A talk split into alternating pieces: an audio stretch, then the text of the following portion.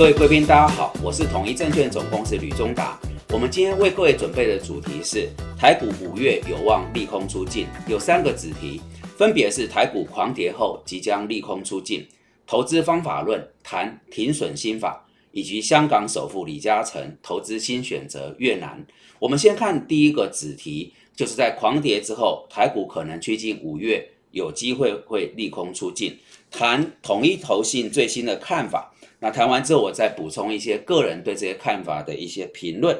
统一投信的台股团队认为，目前台股有三个变数，包括联准会加大升息力道及缩表的不确定性，中国大陆昆山延后复工，影响到台厂四月的营收，以及美国进入重量级科技企业财报周，观望气氛浓烈。那么这三个因素使得最近台股进入到反复测试利空的阶段。但随着时序进入到五月，渴望利空出尽，整个投资情绪好转。那这里面的细节，首先我想请各位记在你的投资行事历，就是这个五月五号的台北时间凌晨，联总会会有利率决策会议的呃这个决议公布。那个时候有关于升息跟缩表的路径图会更加明朗清晰，而也预期金融市场已经消化了联总会这些政策的影响。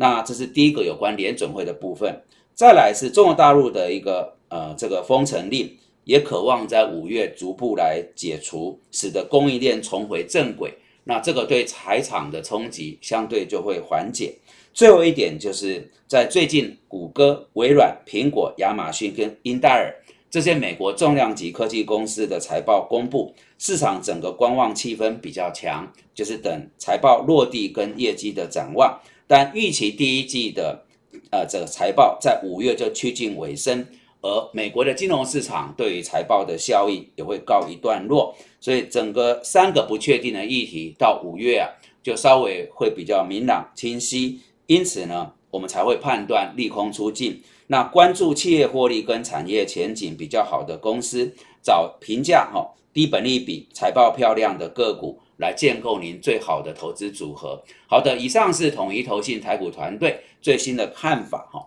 那我来针对这个评论啊，呃，提供一点个人的浅见。呃，我想五月五号这个是大事。呃，凌晨如果台北呃台北时间公布了整个缩表跟升息的路径图，至少到年底哈，它会是怎么来朝向紧缩，有一个时间轴展开，我们就可以。来根据联准会的决议规划到年底我们可能的投资节奏哦，所以我想这个部分是应该目前影响台股大盘最关键的因素，有机会到五月初啊稍微比较啊减少它的冲击。导致我觉得对第二点啊，呃除了统一投信的看法之后，有个东西也提醒一下大家，呃因为在几个月前当大陆在弄清零的时候，我们没有人认为它会到五月一号。呃，劳动节应该没有，当时他觉得疯了，怎么可能到五月初？但现在我们已经趋近五月初。我的意思是说，呃，统一投信这个看法是一个正面的看法，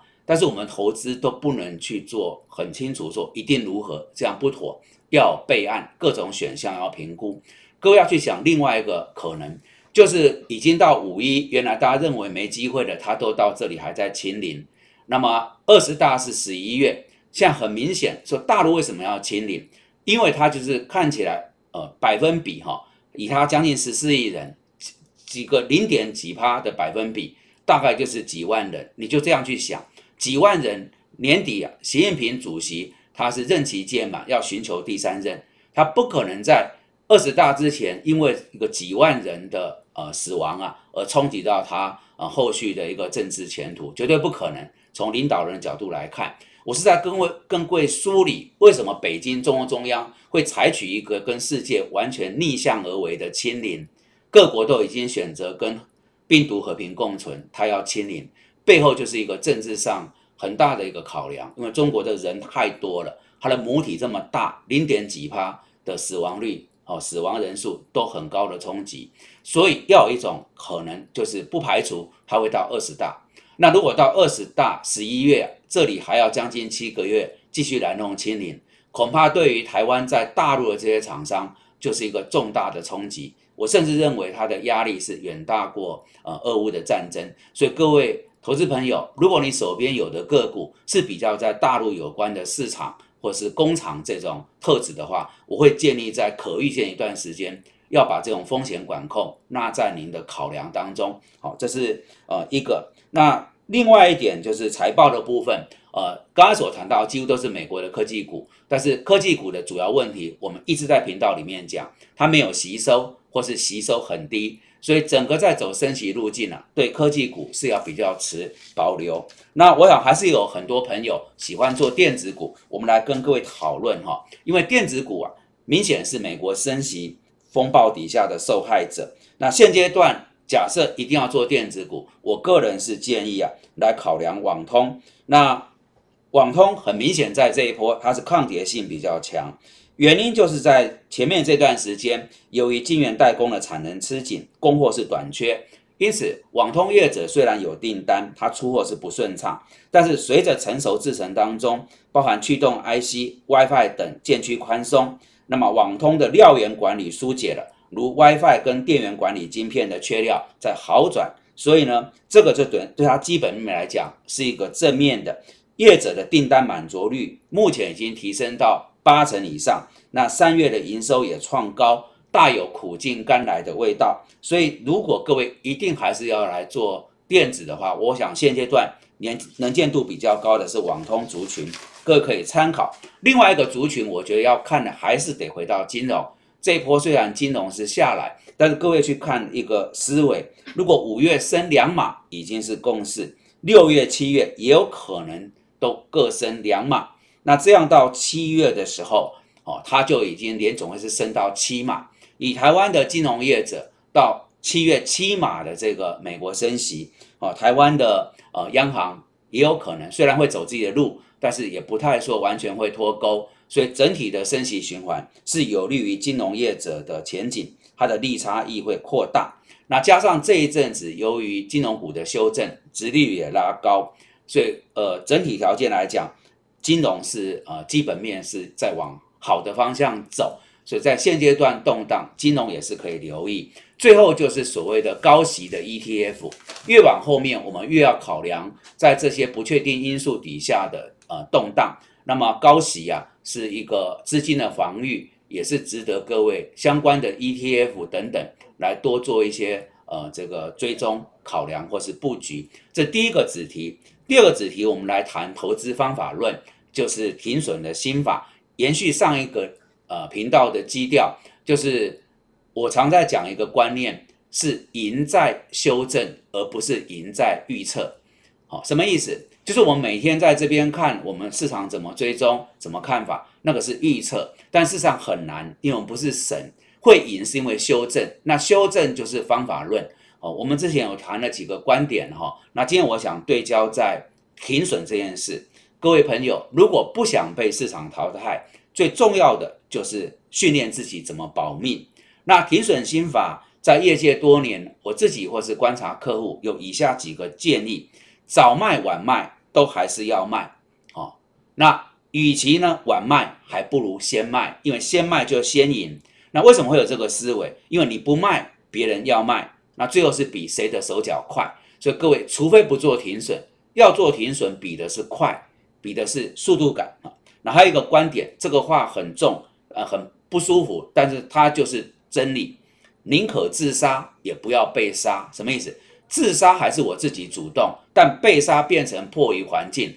我不想死，还是得跟着死。我想各位在这一波很明显有感受到这个氛围。然后壮士断腕，哦，不要连命都。没了，命都没了，是人就走了。但是你断了腕，最多就是手没有，还有一个活命。然后设法把损失降到最低。那为什么要跟各位谈这么样严肃、听了不舒服的停损心法？我看没有一句话大家是听了觉得呃 OK 的哈。但它就是一个市场的道理，因为很简单，股神巴菲特说，投资第一法则绝对不要赔赔钱，第二法则贯彻第一法则。第三法则继续贯彻第一法则，好，所以这个绝对不要赔钱，其实就是一个停损的精要所在哈。那再来，我们之前有谈进场前先想退场机制，我们很多投资朋友都想上档报酬怎么赚，但事实上过去多年的从业观察，我认为怎么退场才是重点。那么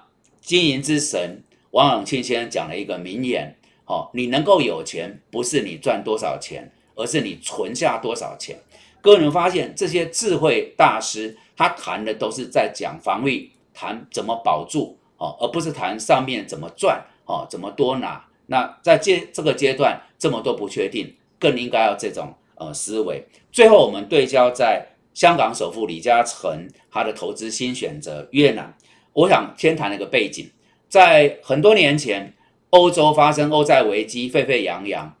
李嘉诚先生竟然把在中国大陆多年的布局资产全部转到欧洲，当时我觉得不可思议，怎么会干这种事？但时隔多年，我们发现他做对了选择哈。所以李嘉诚的那个敏感度啊，我想是应该公认大家呃要敬佩他的。那这一次啊，他主要的布局到距离香港是呃一千五百公里的越南。那为什么他选择越南？我想几件事情哦，大方向就是世界工厂开始在中国大陆动摇。有部分的厂商把工厂转移到越南，所以越南被叫做世界新工厂。再者，长期我在诉求一个标的看中长期会赚到钱，是因为人口红利。那越南的人口结构年轻，绝对是它未来发展经济很重要的一个基础。那我们来看一个落地的实证数字，在疫情最严峻的二零二零年，越南的 GDP 成长率也超过中国，而且是。亚洲的第一名，在全世界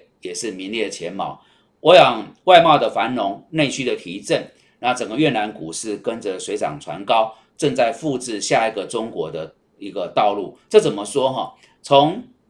一九七八年中国改革开放至今，哦，到去年大陆走了四十几年的一个腾飞时代，那几乎也是说，过往这数十年，我们所有的投资朋友有跟大陆哦产生联动。都有享受水涨船高、资产膨胀的效应，但走到这里，中国大陆内部啊有很多很多要处理的变数跟议题。我想慢慢的会走到一个经济缓度的成长。而如果过去这将近二十年，我们错过了所谓中国收成股或中国概念股，往后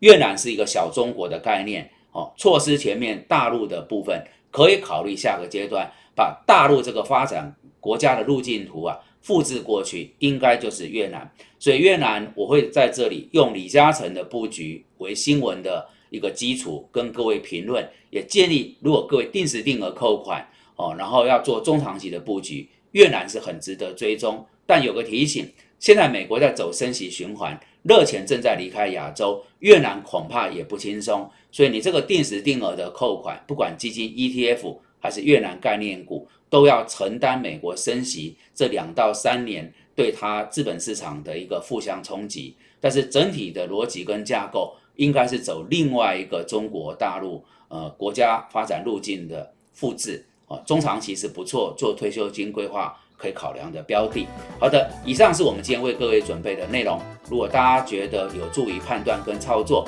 敬请帮我们多加分享、按赞。订阅、分享、开启小铃铛，非常感谢各位的参与。